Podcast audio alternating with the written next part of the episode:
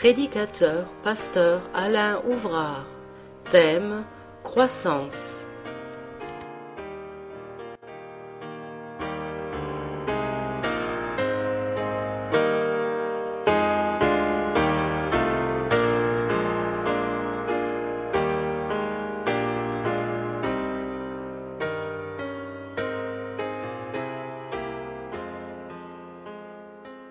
Matin, on va parcourir dans différents passages.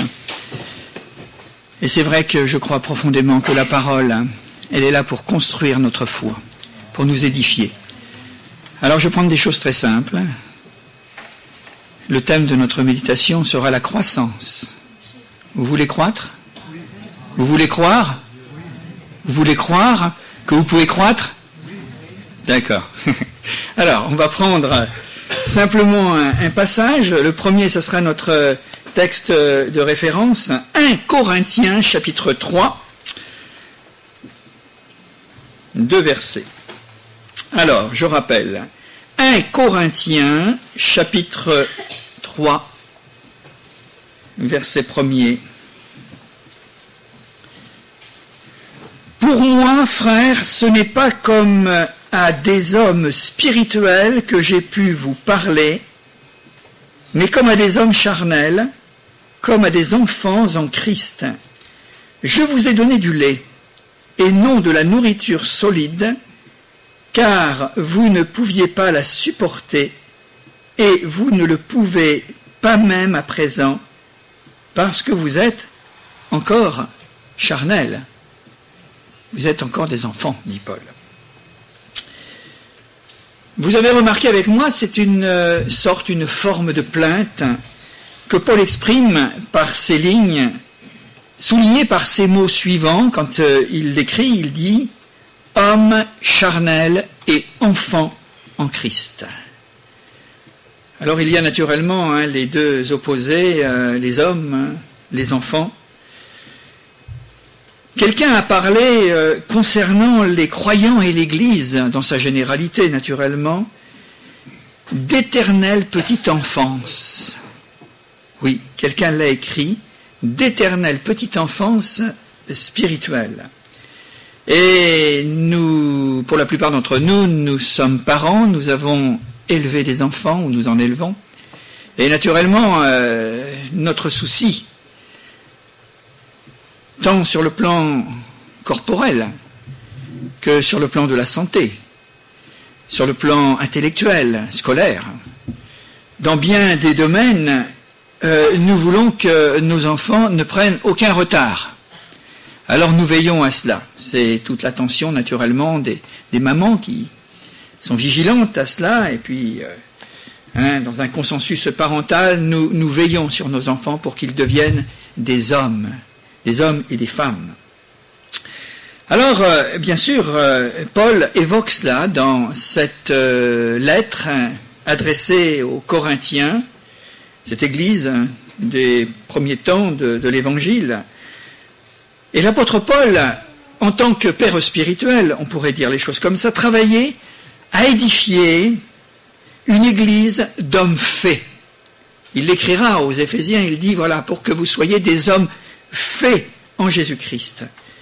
Il voulait, et on a naturellement nombre de rapports selon ses écritures, eh bien de, il voulait en faire des soldats aguerris, des hommes exercés, des hommes équipés.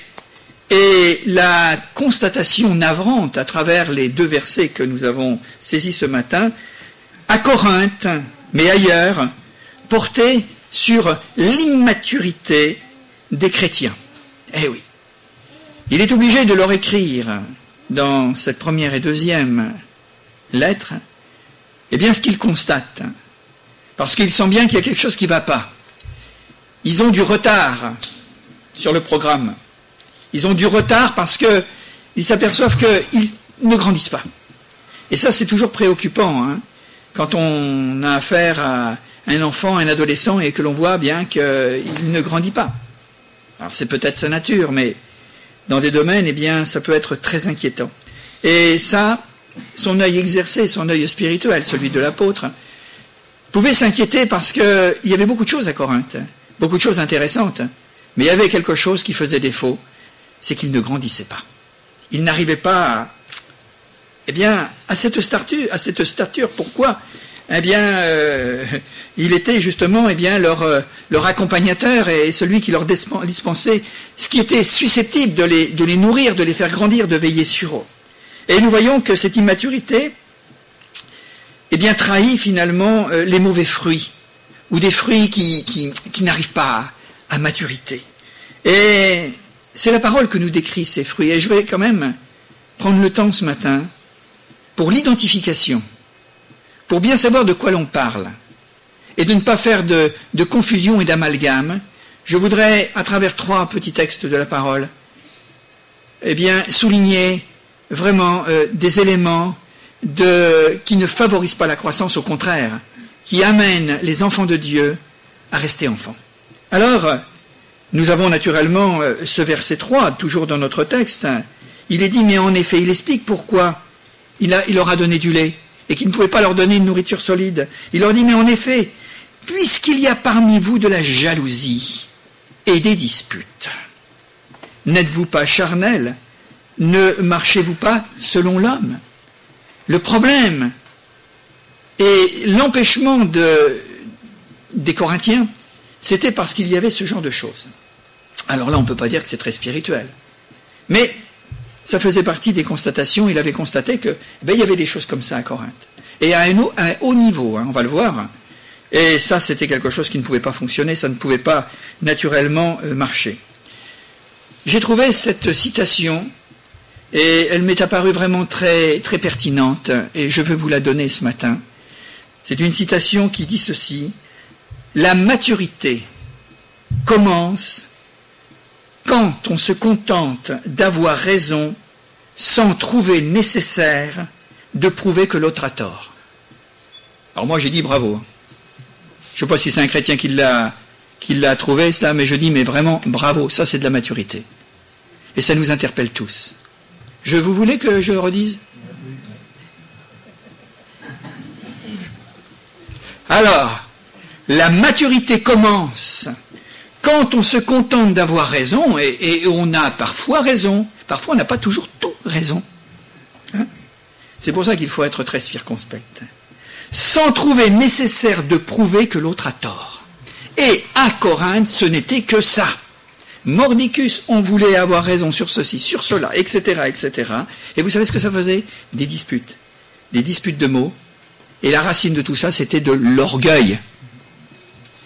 L'orgueil. Autre euh, élément invalidant à la croissance des enfants de Dieu dans Galate. On va tourner quelques pages dans Galate au chapitre 5 et au verset... Ah, c'est déjà arrivé avant moi que je me presse. Et au verset 19, alors, vous connaissez.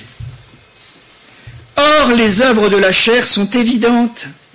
Eh oui, ce sont la débauche, l'impureté, le dérèglement, l'idolâtrie, la magie, les rivalités, les querelles, les jalousies, les animosités, les disputes, les divisions, les sectes, l'envie, l'ivrognerie, les excès de table et les choses semblables. Alors, quand on est en face de ce genre de phénomène, eh bien, on ne peut pas dire que c'est un signe de maturité. Et ça, il faut que l'Église arrive à discerner. Et quand il y a ce genre de choses, eh bien, on peut donner un diagnostic. Il ne faut pas se voiler la face. Ceux qui en sont peut-être euh, les auteurs, eh bien, on ne peut pas dire qu'ils sont matures, qu'ils ne passent pas et qu'ils ne veulent pas se faire passer pour des gens mûrs spirituellement, parce que ce n'est pas possible. Et nous, nous avons besoin de le comprendre. Et nous avons besoin de dire, eh bien voilà le diagnostic du médecin. Le médecin, il est en haut. Hein. C'est le Seigneur.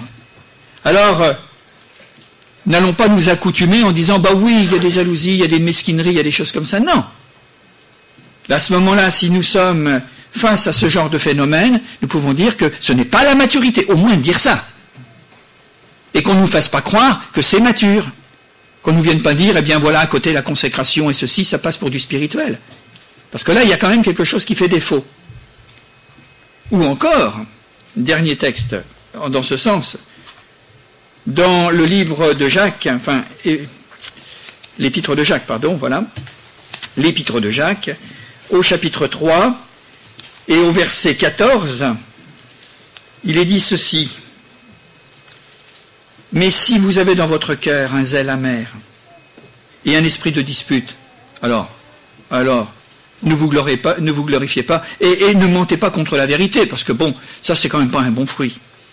Et puis un peu plus loin, au verset 19, il est dit, car là où il y a un zèle amer et un esprit de dispute, il y a des désordres de toutes sortes et des mauvaises actions. Parce que la maturité, c'est quoi? La sagesse d'en haut est premièrement pure. Elle est ensuite pacifique. Elle veut la paix pas à n'importe quel prix, mais la paix dans la vérité, hein, je tiens à le signaler au passage. Elle est modérée, elle est conciliante, elle est pleine de miséricorde et de bons fruits, exempte de duplicité, d'hypocrisie, parce que le fruit de la justice est semé dans la paix par ceux qui recherchent la paix. C'est un signe de maturité. Et quelquefois, on a eu à faire, hein, on a eu maille à partir avec euh, des éléments qui voulaient nous prouver le contraire, qu'avec ce zèle amer, eh bien, on était mûr. On n'est pas mûr, on est en retard un retard de croissance, où ça n'avance plus, ça ne peut plus avancer. Alors que l'on trouve quelquefois de l'immaturité chez nos enfants, de l'enfantillage, des caprices, ça se corrige. ça se comprend parce que ce sont des enfants. Mais quelquefois, quand on trouve cela après 10 ans, 20 ans, 30 ans, 40 ans de conversion, on se dit, il y a quelque chose, ils sont restés en arrière. Tout en quelquefois voulant montrer que bah, ces chrétiens-là, ils sont en avant. Mais non, ils ne sont pas en avant parce qu'ils sont porteurs eux-mêmes, ils se désavouent eux-mêmes par leur façon de penser et leur façon de se comporter. Je voudrais dire quelque chose concernant les églises ou l'église. C'est que l'accroissement numérique n'a rien à voir avec la croissance spirituelle. Grossir, alors je sais que c'est un problème pour certains, grossir quantitativement ne signifie pas le développement en maturité spirituelle. Et ça, moi, j'en suis convaincu depuis des années et des années dans mon ministère pastoral. C'est pas parce qu'il y a beaucoup de monde dans une église que là, eh bien, les gens rentrent, ils viennent, etc., on les baptise à tour de bras, que c'est une preuve de maturité spirituelle au milieu de nous. Et on a eu quelquefois les effets contraires. C'est que non seulement ils n'étaient pas mûrs, mais ils n'étaient même pas nés de nouveau. On a fait de la quantité. Alors, euh, bonjour les dégâts après. Quand vous faites rentrer les gens qui ne sont pas nés de nouveau, je peux vous dire bravo. Hein. Après, il faut se mettre au travail parce que c'est une autre, une autre paire de manches, comme on dit. Hein. Or, si l'on ne progresse pas, si l'on ne prend pas soin de faire des adultes au milieu du peuple de Dieu, Jésus l'a dit, enseignez-leur tout ce que je vous ai prescrit. Et ça, c'est le rôle du pasteur, de venir et de revenir. S'il n'avait que ça à faire, eh bien, il le ferait ça, parce que c'est son travail en priorité. Donc, une chose, c'est que nous avons à prendre soin de faire des adultes, parce qu'autrement l'Église restera infantile, parce que qualité et fruit de l'esprit se trouvent chez l'adulte qui a grandi. Et ça, c'est aussi de l'évidence. Et on a vu sur le plan positif des frères et des sœurs, ils étaient mûrs par les fruits de l'esprit qui étaient en eux. Leur comportement, leur façon de voir les choses, de traiter les problèmes, d'aborder cette situation, ils étaient mûrs. Parce qu'ils avaient progressé, tout simplement. Et c'est vrai que nous avons à lutter dans nos milieux contre l'anémie. Alors parfois il y a de l'anorexie ou de la... le contraire. La boulimie, voilà. Il y a parfois de l'inappétence à la parole de Dieu. Il y a des carences nutritives. Et puis il y a parfois des, des nourritures inadaptées. Sinon qu'elles n'ont même pas lieu d'être au milieu du peuple de Dieu. L'apôtre Paul dit, Je vous ai donné du lait et non de la nourriture solide, car vous ne pouvez pas la supporter. Et pourtant, la volonté de Dieu, elle est exprimée d'une manière très claire dans un des psaumes les plus évidents que nous connaissons. C'est le psaume 23. Il me conduit vers, de vers pâturage. Il restaure mon âme. Et puis Jésus dira, moi je veux que mes brebis soient en abondance, je les conduis aussi vers la liberté des pâturages. Enfin, je paraphrase, mais ça veut dire la même chose. Concernant les Corinthiens, ce n'étaient pas les dons reçus qui leur conféraient la sagesse de la maturité. Et s'il y avait une église qui avait des dons, c'est bien elle. Et là, c'est quelquefois, ça pose question. On se dit, mais oui, il y a des dons spirituels. C'est formidable. Dons vocaux, dons de puissance, dons de révélation, en abondance. C'est comme ça que ça se passait à Corinthe. Mais alors, il y avait, vraiment une question à se poser sur le reste. Pour preuve, puisque dans 1 Corinthiens chapitre 1er et au verset 7, il est dit ceci, oh, je vais même lire à partir du verset 4. Je rends grâce à mon, à mon Dieu de continuer les actions de grâce, ou je rends à mon Dieu, à votre sujet, pour la grâce de Dieu qui vous a été accordée en Jésus-Christ. Et on va voir de quoi il s'agit. Car en lui, vous avez été comblés de toutes les richesses qui concernent la parole et la connaissance, le témoignage de Christ ayant été solidement établi parmi vous, de sorte qu'il ne vous manque aucun don. Alors là, on voudrait bien qu'à Saint-Nazaire, ça soit ça. Mais avec le fruit, avec le reste, avec la croissance. Parce que, on voit Paul était tout à fait conscient que Dieu avait béni cette église. Et qu'il y avait profusion de dons. Mais quand on connaît le reste, eh bien, c'est, ça nous laisse réfléchir. Mais qu'est-ce qu'il en avait fait de ces dons? Comment s'en était-il servi? À quelle fin les utilisait-il De même, aux Galates, un peu plus tard dans notre Bible, pour lesquels Paul éprouvait, selon le terme précis qui nous est donné, il éprouvait les douleurs de l'enfantement, figurez-vous. Après, certainement, eh bien, là, un temps passé avec eux, et même après qu'il soit parti, lorsqu'il pensait à ses, chers frères de Galate, il leur écrira plus tard, il leur dira, mais je souffre encore pour vous les douleurs de l'enfantement. Ils étaient encore restés des nouveaux-nés. Il y avait un retard spirituel lié à une autre cause différente des Corinthiens. Une autre cause tout aussi nuisible à leur développement, d'un autre genre. C'était un légalisme prononcé, affirmé. Eh, vous connaissez tout l'épître aux Galates? C'est que ça qui les faisait reculer. Lorsque nous regardons dans Galates chapitre 3, Parce qu'il n'y a pas qu'une seule cause au retard de croissance. Hein. Au chapitre 3 et au verset 1er, Ô Galates dépourvus de sens, et combien ils les aimaient, et combien les Galates aimaient aussi Paul, leur père spirituel. Qui vous a fasciné, vous aux yeux de qui Jésus-Christ a été peint comme crucifié? Voici seulement ce que je veux apprendre de vous. Est-ce par les œuvres de la loi que vous avez reçu l'Esprit, ou par la prédication de la foi Êtes-vous tellement dépourvu de sens Après avoir commencé par l'esprit, voulez-vous maintenant finir par la chair? Avez-vous tant souffert en vain? Si toutefois c'est en vain, celui qui vous accorde l'esprit et qui opère les miracles parmi vous, le fait-il donc par les œuvres de la loi ou par les prédications de la foi? Toujours dans cet épître, au chapitre 5 et au verset 7, il nous est dit également quelque chose par rapport à cette situation de non-croissance. Il dira, mais vous courriez bien. Et c'est vrai que quand Paul est venu leur annoncer l'évangile, ils avaient filé vers le salut, ils avaient acclamé Jésus et son serviteur, parce qu'il était malade, Paul, à l'époque. Vous courriez bien, dit-il. Qui vous a arrêté de vous empêcher d'obéir à la vérité? Cette influence ne vient pas de celui qui vous appelle, car un peu de levain fait lever toute la pâte. Eh oui, c'est triste. Hein ils avaient commencé par la dimension de la, vie de l'esprit dans la foi et ils étaient revenus à la loi. Et pourtant, c'était un, c'était les païens. Ça aurait été des juifs, on aurait compris. Mais c'était des païens convertis au christianisme. Provoquant, et Paul le signale, provoquant au mieux le stationnement et au pire la marche en arrière. Vous couriez. Qui vous a arrêté? Et ils ne bougeaient plus, les pauvres.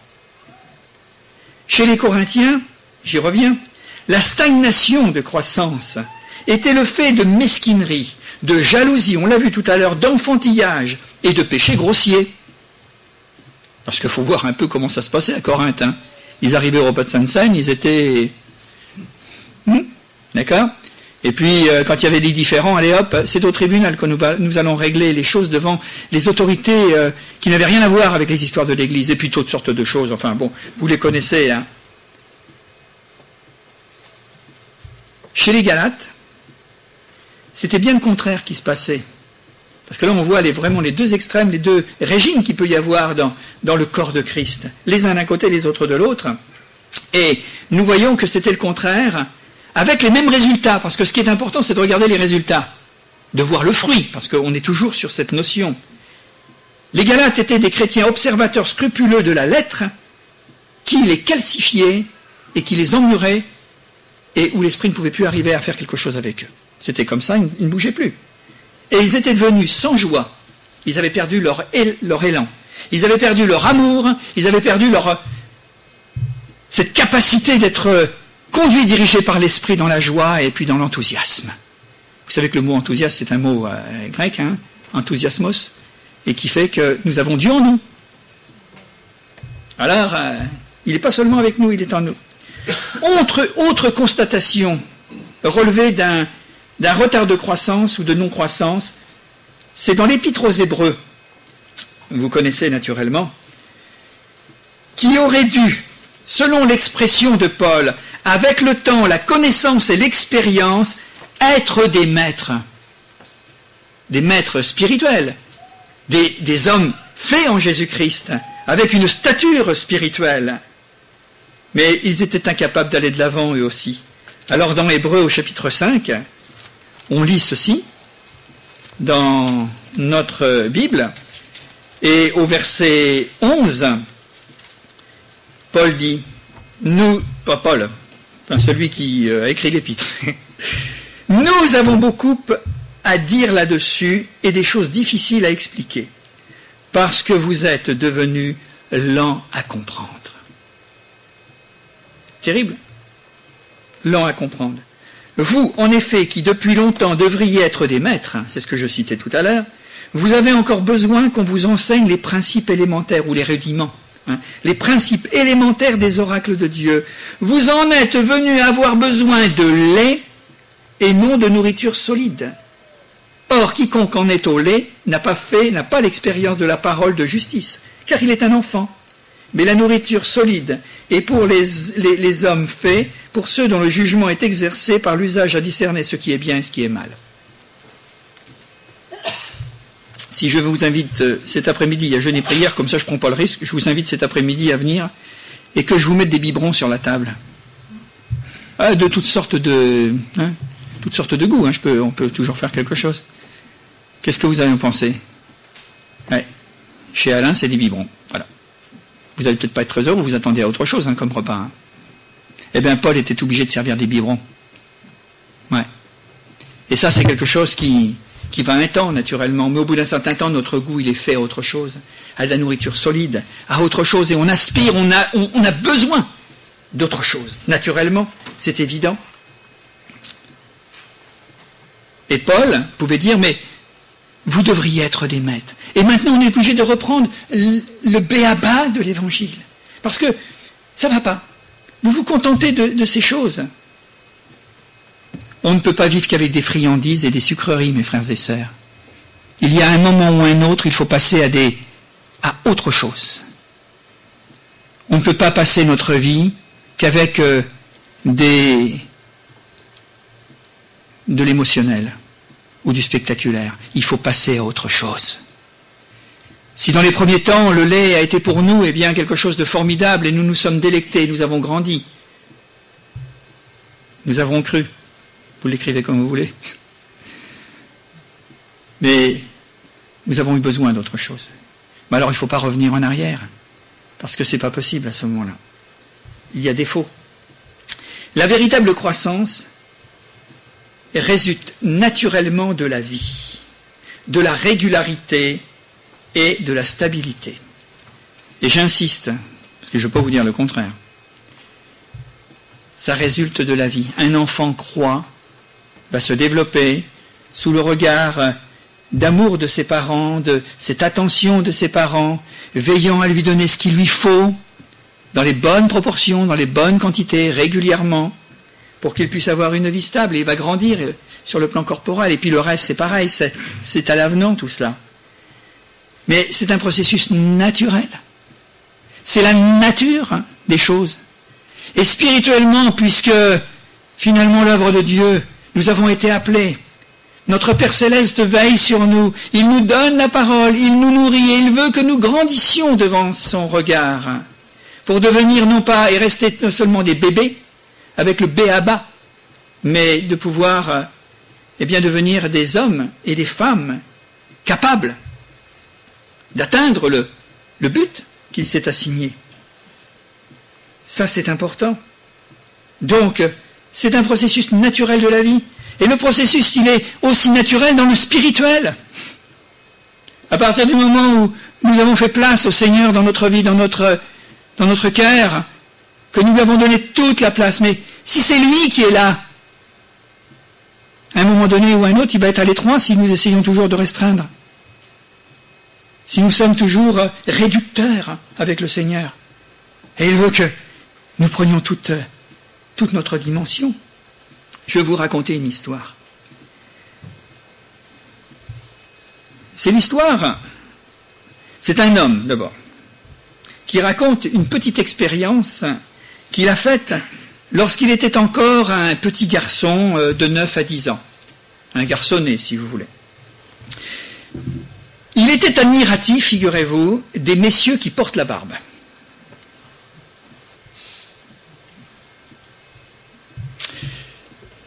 Et porter la barbe dans son imaginaire de petit garçon, imaginez-vous, faisait rassembler à un prince. Ah ouais, c'est vrai que quand on a la barbe, c'est quand même plus royal. Bon, messieurs, vous savez, à bon entendeur, salut. Alors, lui aussi voulait à tout prix avoir de la barbe. Mais, mais quand on a 9 ans, avoir de la barbe c'est quand même une autre, une autre affaire. Alors, il en vint à faire une, euh, à prier Dieu. Il en est venu à faire euh, euh, des heures, une journée de, jeûne et de prière pour que Dieu lui fasse pousser la barbe. Puis sa maman, le voyant dans sa chambre, comme ça, renfermé, lui a demandé, mais tu ne manges pas mon chéri aujourd'hui? Alors il lui a répondu, non, parce que je jeûne parce que je prie. Mais pourquoi tu jeûnes? Parce que bien sûr, hein, il y avait des questions, il fallait donner des réponses. Mais pourquoi tu jeûnes? Alors il a dit, c'est mon secret. C'était son secret. Et pendant très très très longtemps, la barbe n'a pas poussé. Malgré son jeûne et malgré ses prières. Mais au bout d'un certain temps, lorsqu'il est devenu un homme, oh, quelques années après, ça vient pas trop tard, eh bien à ce moment-là, sans prière ni jeûne, la barbe est apparue toute seule comme le résultat d'un processus naturel de croissance et de développement. Et là, il avait une barbe de prince. Pour vous dire, que spirituellement. Si Christ est en vous, écoutez bien, hein.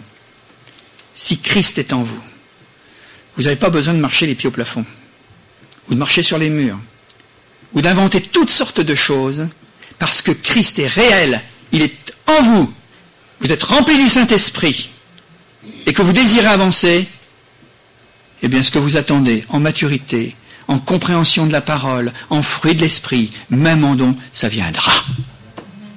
Alors j'ai pris l'image de la barbe, c'est peut-être un peu tiré par les cheveux, excusez-moi là. Mais ça vient, mes frères et sœurs. Quelquefois, je suis toujours très... Je suis toujours un petit peu amusé, mais je le fais avec beaucoup de respect quand il y a des jeunes convertis qui viennent et qui me disent Ah, je voudrais être déjà beaucoup plus en avant. Ça vient. Mais c'est bien, c'est un mouvement, hein, on voit, et ils en veulent, ça c'est bien. Mais euh, je crois que est-ce que Christ, oui ou non, est en nous, vit en nous et au milieu de nous? Eh bien, vous allez voir que ça va venir tout seul. Excusez-moi, parce que c'est un processus. La semence de spirituel, la semence de la foi, la semence de la vie en Christ a été mise dans votre, corps qui est le temple du Saint-Esprit. Et à un moment ou à un autre, eh bien, ça va pousser. Ça va pousser, alors, sauf accident, naturellement, parce que là, des accidents, il y en a. Mais justement, c'est de ce dont nous sommes en train de parler, les accidents, enfin, potentiels.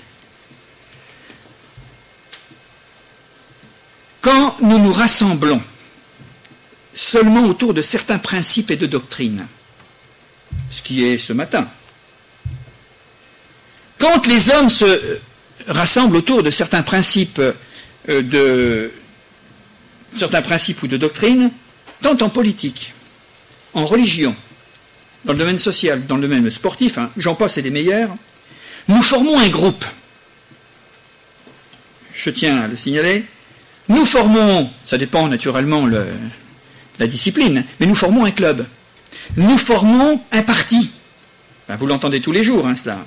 Par contre, lorsque notre rassemblement est centré sur une personne qui est vivante et qui s'appelle Jésus, mes frères et sœurs, je vais vous dire quelque chose de formidable, mais nous formons une église. Et une église, c'est pas comme le reste. Les règles ne sont pas les mêmes. Nous formons une église mieux. Nous sommes son église. Nous sommes son église qui est tout aussi vivante que lui est vivant. Parce qu'il n'est pas mort, notre Dieu. Hein Quoique absent visiblement, on le sait, il nous a donné son esprit pour vivre de sa vie. Et si sa vie est en nous, eh bien, elle va jaillir. Elle va se développer. Le paradoxe, si l'on se place sur le terrain des idéaux chrétiens, je reprécise, oui, des idéaux chrétiens, et nous en avons, merci Seigneur nous nous répartissons à la manière d'un club ou d'une équipe dans notre comportement qui est euh, anormal. Attendez, hein.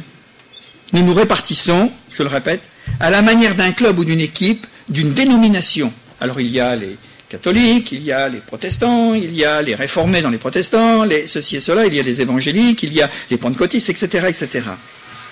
Où chaque appartenance est plus proche de sa doctrine, de sa doctrine, de ses traditions, de son credo qu'il ne l'est de celui qui sauve l'homme. Et nous sommes chrétiens, mes frères et sœurs, avant d'être le reste. Et c'est bien là pourquoi il y avait des problèmes à Corinthe, et vous allez voir pourquoi.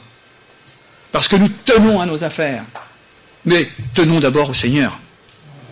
Et tenons-lui la main. Laissons-lui agir dans notre cœur et dans notre vie. Parce que ce qui se passe, c'est que c'est le Seigneur qui sauve les hommes, quels qu'ils soient, par-delà les barrières et les frontières religieuses. Et ça, ça a toujours été un mal considérable. Je voudrais quand même le redire. C'est bien là ce que Paul stigmatise, hein, puisque lorsque nous retournons nos regards sur 1 Corinthiens chapitre 3 et que nous lisons la suite, quand l'un dit Moi je suis de Paul, et un autre moi d'Apollos, n'êtes-vous pas des hommes? Mais qu'est-ce qu'Apollos? Et qu'est-ce que Paul?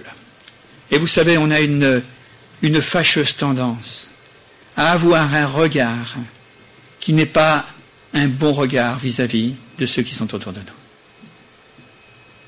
On est d'accord ou on n'est pas d'accord, mais la constatation est là. Et moi, je me fais, je me fie aux fruits. Parce que si c'est pour critiquer, si c'est pour médire, si c'est pour dire nous sommes les meilleurs, les meilleurs et nous avons tout, eh bien vous savez que le Seigneur va nous donner des bonnes leçons. Il commence d'ailleurs à nous en donner des leçons. Parce qu'on n'est pas le nec plus ultra, on est des enfants parmi d'autres enfants de Dieu, je précise, des enfants de Dieu qui ont quand même fait l'expérience élémentaire de la repentance, parce que je ne confonds pas tout, hein, euh, de la conversion et puis de la nouvelle naissance, c'est-à-dire qu'ils appartiennent à Jésus-Christ. Mais quelquefois, nous avons tendance à nous identifier, et quel spectacle nous avons donné, quelle attitude nous avons donné avec des paroles qui n'étaient pas des paroles qui glorifient le Seigneur. Alors Paul le stigmatise. Moi je suis de Paul. Moi je suis de Pierre, de Céphas. Moi je suis d'Apollos. Ne dites pas que vous êtes d'un pasteur ou un autre, hein, parce que là, excusez-moi, mais vous vous trompez. Vous faites la preuve que vous n'êtes pas de Christ. Parce que c'est Jésus, Jésus et seulement Jésus qui est votre sauveur. Même le meilleur pasteur. Ne mettez pas votre confiance dans les hommes, mes frères et sœurs. Mettez votre confiance dans le Seigneur. Ça, c'est important. C'est un signe non d'unité, mais de division, signe patent d'immaturité. Au lieu de travailler à l'œuvre du salut, nous disputons un match contre l'équipe adverse. Vous savez ce que c'est que le football? Eh oui, celui qui gagnera, et on a des supporters, et c'est bien. Alors c'est pas ça, hein. parce que là c'est vraiment une preuve d'immaturité, de non-avancement spirituel. Notre réflexion, donc notre attitude qui va avec naturellement, parce que ça passe dans la pensée et puis le cœur, et puis après ça se traduit d'une manière concrète, hein. notre réflexion devrait plutôt être celle-ci. Lorsque quelqu'un devient notre frère, je le rappelle hein, avec les bases essentielles, la repentance, la conversion et la nouvelle naissance, baptême du Saint-Esprit, c'est qu'il a été engendré par l'Esprit du Père. Je vais prendre dans le détail comme ça. Hein. Par l'Esprit du, Père, parce qu'on ne peut pas se convertir sans, que Dieu nous ait envoyé son Esprit. Hein. La lumière d'en haut, témoignage de son amour dans la personne de Jésus-Christ que nous avons accepté, enfin, qu'il nous a rendu capables de croire encore que parce que ce n'est pas nous. Hein. Donc, mon frère, il est donc, donc, s'il vient du Père, il est donc mon frère. C'est logique, hein c'est normal. Or, tant que l'Église regardera en bas, parce que je vous ai parlé un peu de toutes ces petites choses, tant qu'elle regardera en bas pour réaliser celles qui sont en haut, ben, elle a perdu sur toute la ligne. Elle n'y arrivera jamais. Dieu ne nous a pas demandé de regarder en bas, il nous a demandé de regarder en haut, aspirer aux choses d'en haut, celles qui sont dans les cieux, et non pas celles qui sont sur la terre, parce que sur la terre, il y a du spectacle. Et dans le domaine d'immaturité, de faute, défaut de croissance, eh bien, est-ce qu'il faut? Certainement. Et là, nous pouvons emprunter vraiment les paroles de Jésus quand il s'agit du salut, quand il s'agit de l'Église et de ce royaume de Dieu au milieu des hommes. Nous pouvons dire, mais que ta volonté soit faite comme elle est faite au ciel, alors qu'elle soit faite sur la terre. C'est pas le contraire. Hein Quelquefois, nous intervenons, faisons, faisons le mélange dans tout ça. Alors, la clé de voûte, si on parle de construction, et le secret pour grandir, c'est donc d'aimer. Et, ça, c'est le problème. C'est-à-dire, c'est l'amour. Jésus ne nous a pas dit un autre message, il ne nous a pas tenu d'autre langage. C'est l'amour. Et l'amour, ça s'apprend. C'est comme tout le reste. Apprends, apprendre à aimer. Apprends-moi à aimer, Seigneur. Et apprendre à aimer, c'est aussi faire des concessions sur moi-même, hein. des renoncements. C'est toute une école difficile. Mais cet apprentissage, n'est-ce pas le sens de cette parole de Paul dans 1 Corinthiens chapitre 13 et là, nous revenons justement à toute cette question, la croissance, la maturité. Écoutez ce qui nous en est dit au chapitre 13 et au verset 8, je commence par là. L'amour ne périt jamais. Les prophéties seront abolies, les langues cesseront, la connaissance sera abolie, les, les dons.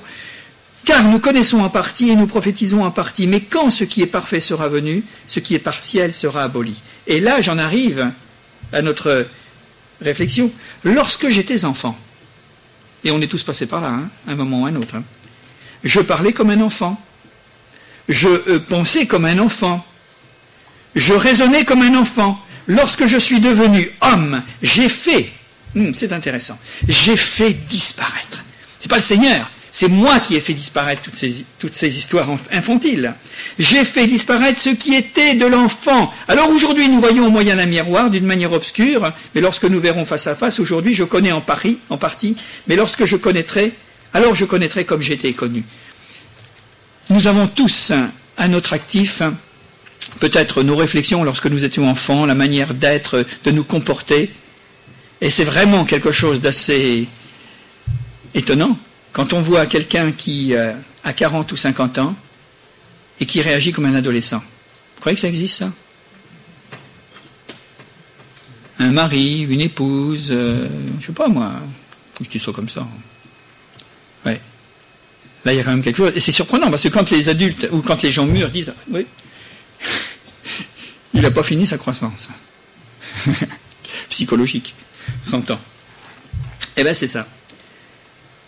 L'amour rapproche, le jugement éloigne et divise.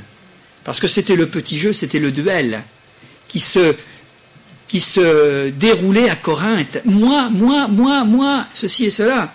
Alors je dis bien que l'amour rapproche. Et je crois que notre détermination, c'est que nous avons à travailler, à édifier et à unir. Moi, je veux que l'Église soit en paix et qu'elle soit unie. Si j'y arrive pas, je m'en vais. Je vous le dis, hein. Je suis assez carré de ce côté-là. Hein. Ouais. Et il faut que tous nous fassions un effort pour nous aimer les uns les autres. C'est pas nous entendre, hein. Parce qu'on peut s'entendre et puis finalement se pour s'écouter. Mais nous aimer les uns les autres. Bien sûr que mon frère, il est différent. Bien sûr que je ferai peut-être pas ce qu'il fait. Mais, ça n'a pas d'importance. Je me dis, il appartient au, euh, Seigneur. Et puis si nous sommes d'un autre avis, nous dit l'apôtre Paul, mais le Seigneur vous éclairera. Je vais prendre mon frère et je vais lui dire, tu vas comprendre comme je veux que tu comprennes, et je ne te lâcherai pas sortir du bureau tant que tu n'es pas compris. Non, ça ça va pas ça.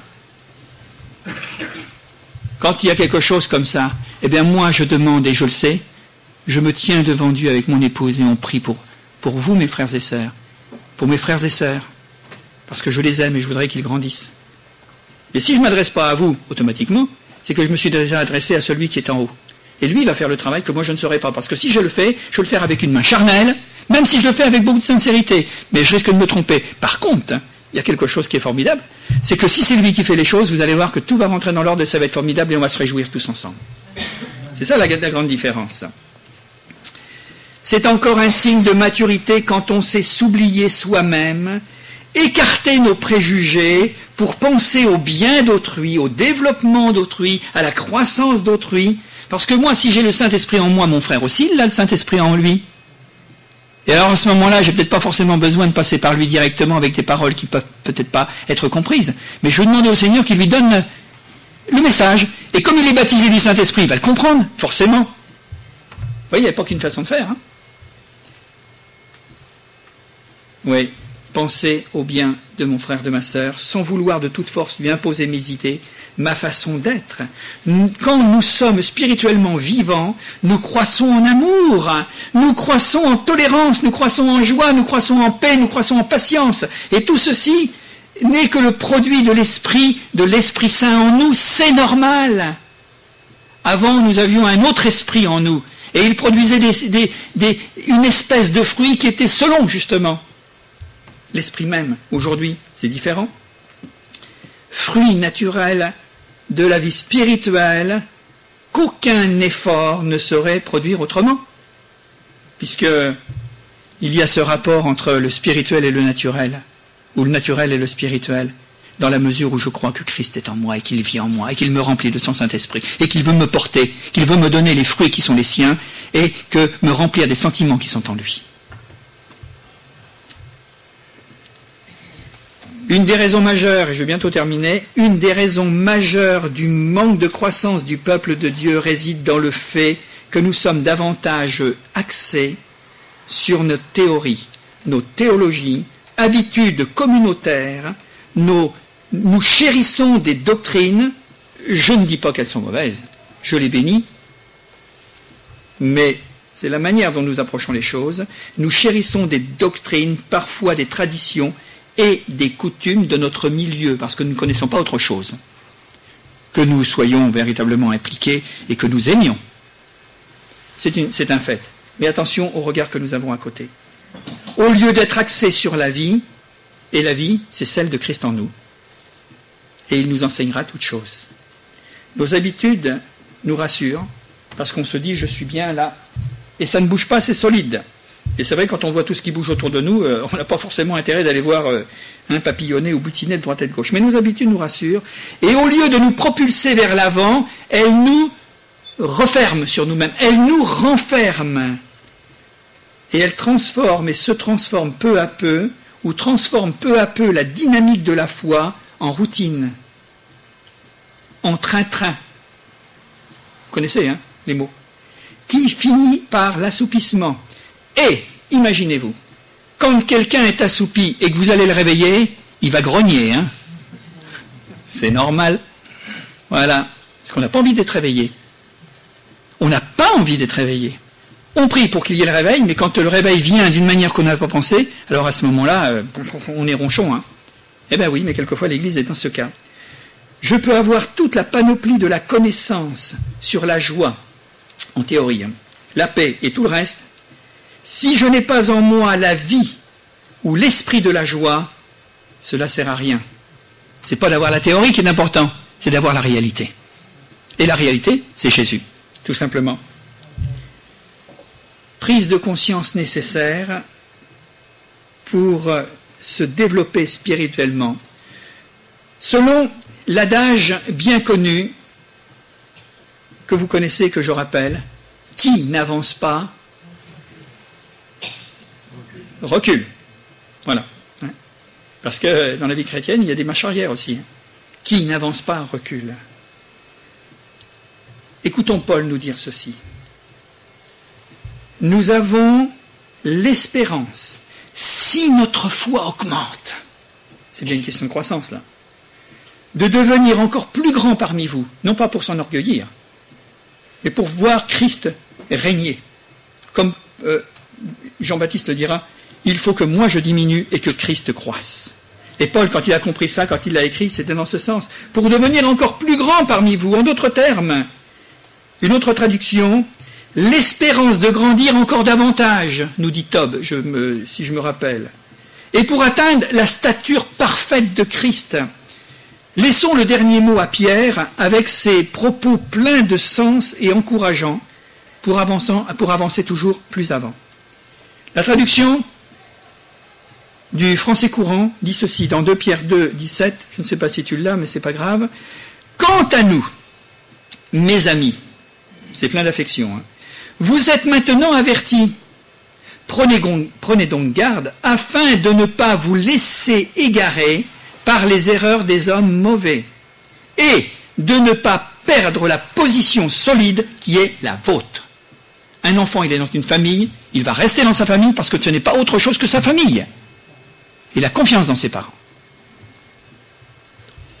Continuez à progresser, dit ensuite Pierre, dans la grâce et la connaissance du Seigneur et Sauveur Jésus-Christ.